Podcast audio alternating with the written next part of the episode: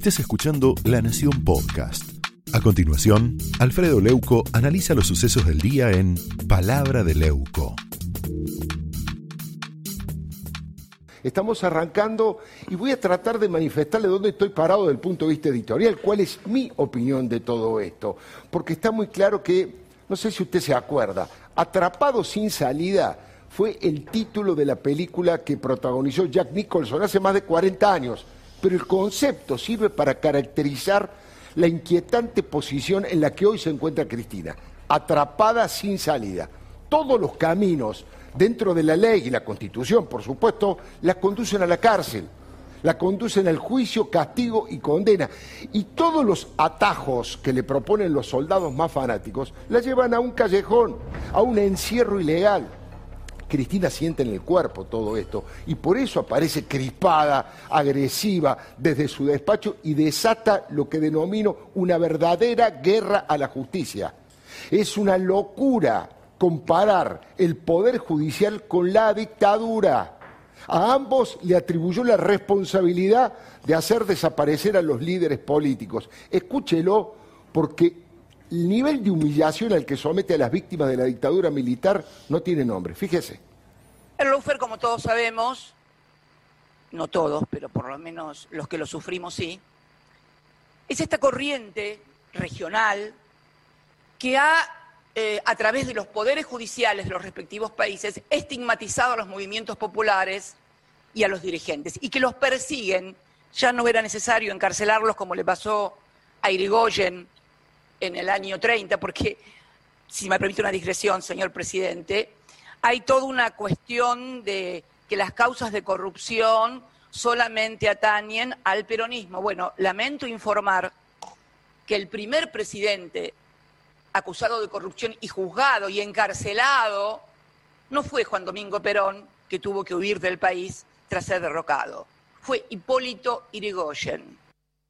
Usted sabe que a propósito de esto, un pequeño, un pequeño dato, ¿no? Hoy la Unión Cívica Radical, por esto que acaba de decir Cristina, sacó un comunicado, pero tremendamente enojado, diciéndole que cómo va a comparar a don Hipólito Irigoyen, a don Hipólito Irigoyen, que fue perseguido por su concepción política popular, con este gobierno y con el gobierno de Cristina, que lo llevan adelante en la justicia por los niveles de corrupción, de cleptocracia nunca visto en la Argentina. ¿Cómo va a mancillar la memoria de don Hipólito Irigoyen? Bueno, el radicalismo se ha quejado formalmente, institucionalmente, a través de un comunicado. La verdad que esto es un verdadero despropósito, un desequilibrio. Mire, entre otras cosas, porque es una forma frívola e irrespetuosa de vaciar el contenido del horror del terrorismo de Estado. No se puede comparar un crimen de lesa humanidad, los campos de concentración con el enriquecimiento ilícito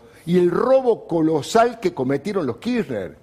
Hoy vimos la peor versión de Cristina, belicosa, provocadora, altanera, desesperada y apuntando su fusilamiento simbólico contra jueces con nombre y apellido. Insistió con esa idea chavista, como les decía recién, de que la justicia es aristocrática porque no la elige el pueblo y desató un conflicto de poderes de grandes proporciones. Este fragmento, que ya lo vimos recién hace un ratito, donde habla de aristocracia, es también demostrativo de cuál es su concepción, cuál es su ADN ideológico. Ahora, todo lo que ha pasado era algo previsible.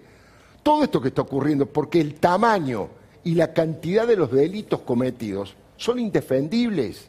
Por más que inventen la presunta persecución bautizada lawfare. Porque ves que cometieron un par de delitos sobre precios, coima y nada más, como en muchos gobiernos pasa. Perpetraron el robo del siglo Insisto, nadie robó tanto dinero y durante tanto tiempo. Fue un plan sistemático del latrocinio, un mecanismo de relojería con un grupo de tareas solo dedicado a la rapiña y al saqueo. Ni ellos saben cuánto robaron, ni ellos saben. Es too much, diría Cristina. Podemos recordar esas imágenes. Póngala las imágenes de Josecito y los, y los famosos bolsos, ¿no? Pero voy a seguir con, esto porque creo que la voracidad y la bulimia por el dinero y el poder empujaron al matrimonio presidencial de Néstor y Cristina a creer que la impunidad era posible, ¿eh? Que podían alternarse 20 años en el poder y luego dejarle la presidencia a su heredero, al príncipe Máximo.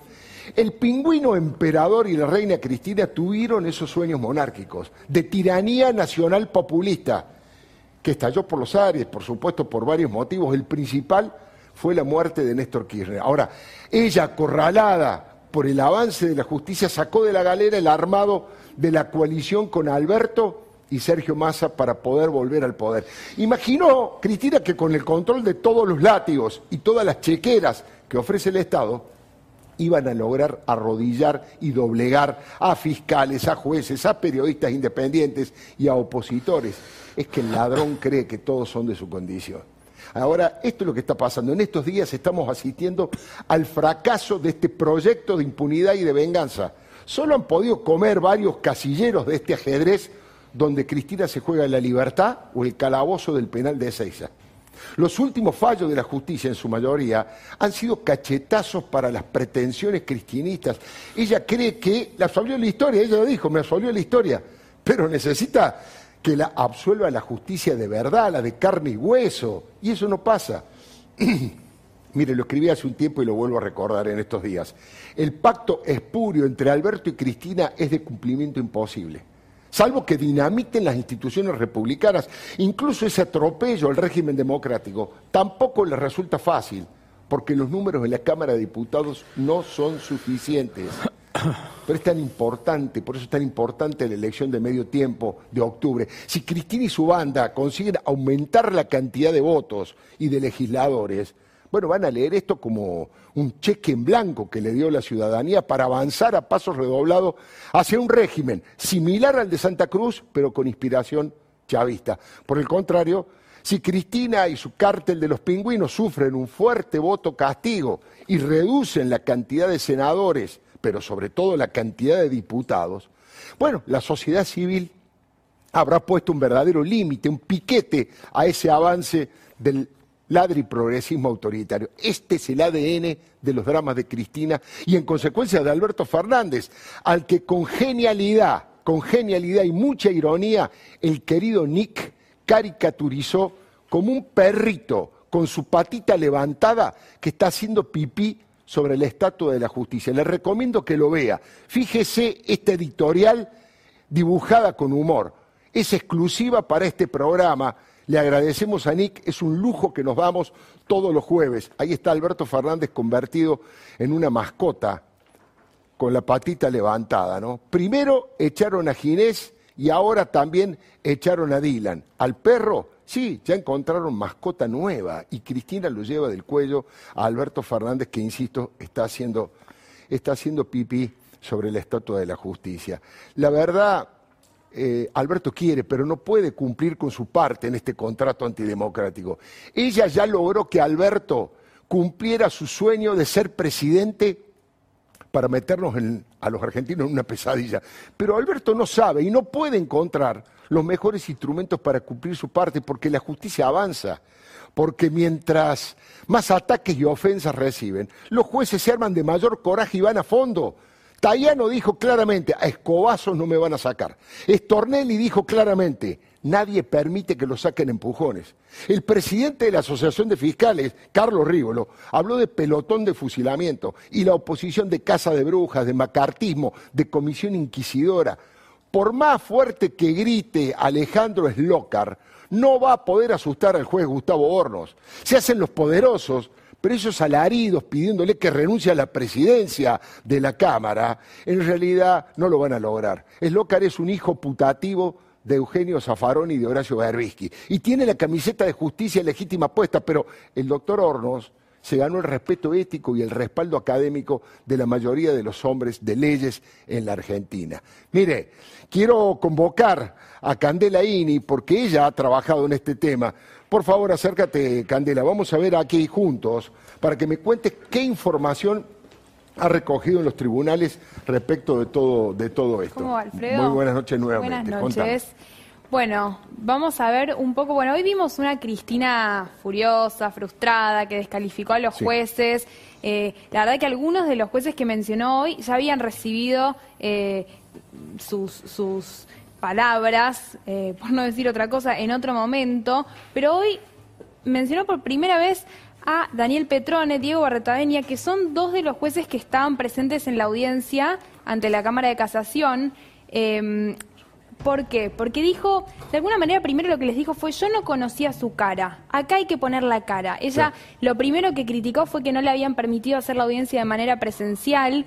Em, porque, la, porque estos son los dos jueces que en otro momento, el año pasado, a ver si, si recordamos, convalidaron, ¿te acordás las declaraciones eh, de arrepentidos en la causa de los por supuesto. Después la Corte Suprema la convalidó. Bueno, eso todavía está, ellos después apelaron ante la Corte Suprema, o sea, eh, presentaron un recurso para llegar a la Corte y todavía está pendiente de revisión. Pero estos son los dos jueces a los que hoy por primera vez se refirió especialmente Daniel Petrone, que es quien preside la sala, em, y bueno, no solo los mencionó, sino que también los responsabilizó por el triunfo de Mauricio Macri en las urnas en 2015. Insólito, la verdad que es incomprensible, ¿no? Viste, llegó demasiado lejos con, con eso. También dijo que, que las medidas económicas del gobierno de Mauricio Macri se dieron gracias a los jueces que convalidaron ese gobierno y que consagraron su impunidad. Esto es algo que ella viene diciendo hace rato, porque menciona siempre la disparidad de parte de la justicia sobre eh, sus causas y sobre las causas de funcionarios, exfuncionarios del gobierno de Macri. Entonces, por un lado, apuntó contra ellos dos, eh, también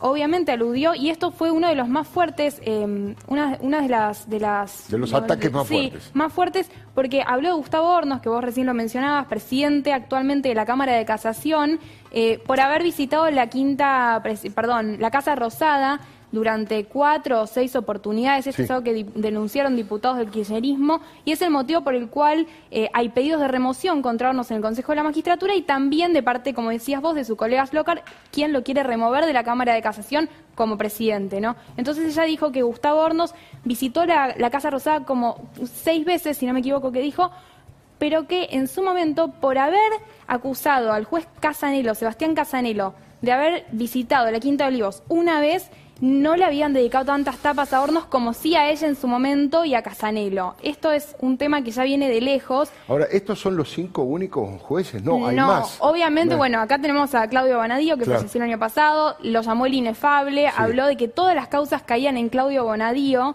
durante, durante el gobierno de Macri. No mencionó, por supuesto, que durante su gobierno la causa también caía en el juzgado de Yarvide, que vos antes lo mencionabas. además, la inmensa mayoría de las causas se iniciaron durante el gobierno de Cristina. La mayoría de las causas se iniciaron en el gobierno de ella. Bueno, Bruglia, ¿por qué se refirió, de qué manera se refirió a ellos? Bueno, estos son los cuatro integrantes que tiene la Cámara Federal. Ahora también está Eduardo Fara, que, pero bueno, él está repuesto en su cargo hace poco tiempo y habló de Bruglia Llorens y Bertuzzi por haber convalidado el sobreseimiento de Federico Sturzenegger por un canje de 2001, el megacanje de 2001. Entonces ella dice que en un momento esto fue, fue gracioso, cómico, por así decirlo, dice, Sturzenegger sigue dando clases en Colombia, Mauricio Macri sigue viajando a Qatar a ver fútbol y yo estoy acá sentada todavía. Esa fue una manifestación de bronca y de frustración bastante grande que hizo hoy Cristina, y después habló a Martín Irursun, a quien se refirió por la famosa doctrina Irursun. Claro, de la prisión preventiva. Y eso dio lugar a que ella dijera, primero que dijo que Irursun obligó eh, a, Casanelo en su momento indagarla en la causa La Ruta del Dinero, en la que se condenó a Báez hace poco, y también dijo que bueno, que él dio lugar a esta doctrina que habla del poder residual. Y cuando dijo poder residual, dijo el poder lo tienen ustedes, que son un poder permanente. Y ese es uno de los argumentos eh, a raíz de los cuales después habla del offer y de eh, la responsabilidad supuesta del Poder Judicial sobre eh, los fracasos del país, como dijo hoy. Buenísimo, muchísimas gracias, Candela. No quiero, este, ah, sí, decirme los, dos, los últimos, bueno, los fiscales, claro, muy atacados los dos. Este fiscal, Carlos Stornelli, fue mencionado por Alberto Fernández en el discurso de apertura de asesinos ordinarias. Hoy Cristina nuevamente arremetió contra Stornelli eh, y bueno, contra Casal por mantener a Stornelli en su cargo. Nos habían quedado pendientes. Van por la cabeza de los dos, ¿no es cierto? Muchísimas gracias, Candela. No quiero este, perder a Manuel. Manuel Adorni nos va a contar eh, quiénes son los que realmente han fugado los dólares en la Argentina. Te escuchamos atentamente, Manuel. Sí, yo en realidad te voy a contar dos cosas. Te voy a contar por qué Cristina miente con la fuga de capitales y además te voy a contar por qué Cristina es una cínica con respecto a las jubilaciones. Con respecto a la fuga de capitales, mira, Alfredo, te voy a contar lo siguiente. Fuga de capitales hospitales ellos lo definen como esta idea de que quien tiene algún dólar y se lo lleva, en tal caso es una antipatria o es parte de la Corporación Internacional para arruinarnos. Y lo que hay que decir es que, al igual que los cuatro millones que se encontraron en la caja fuerte de Florencia, de su hija, eso está considerado fuga de capital. Fuga de capital es cualquier dólar que se va del sistema y no por eso uno lo hace. ¿Sabes por qué uno fuga, entre comillas? ¿Por qué uno se lleva los dólares? Porque no confía en los gobernantes. Mira, te traje datos que los tengo que leer porque son un montón, los voy a tratar de resumir. Sí. Hasta el 2002 en la República Argentina se fugaron 180 mil millones de dólares, o sea, se fueron del sistema.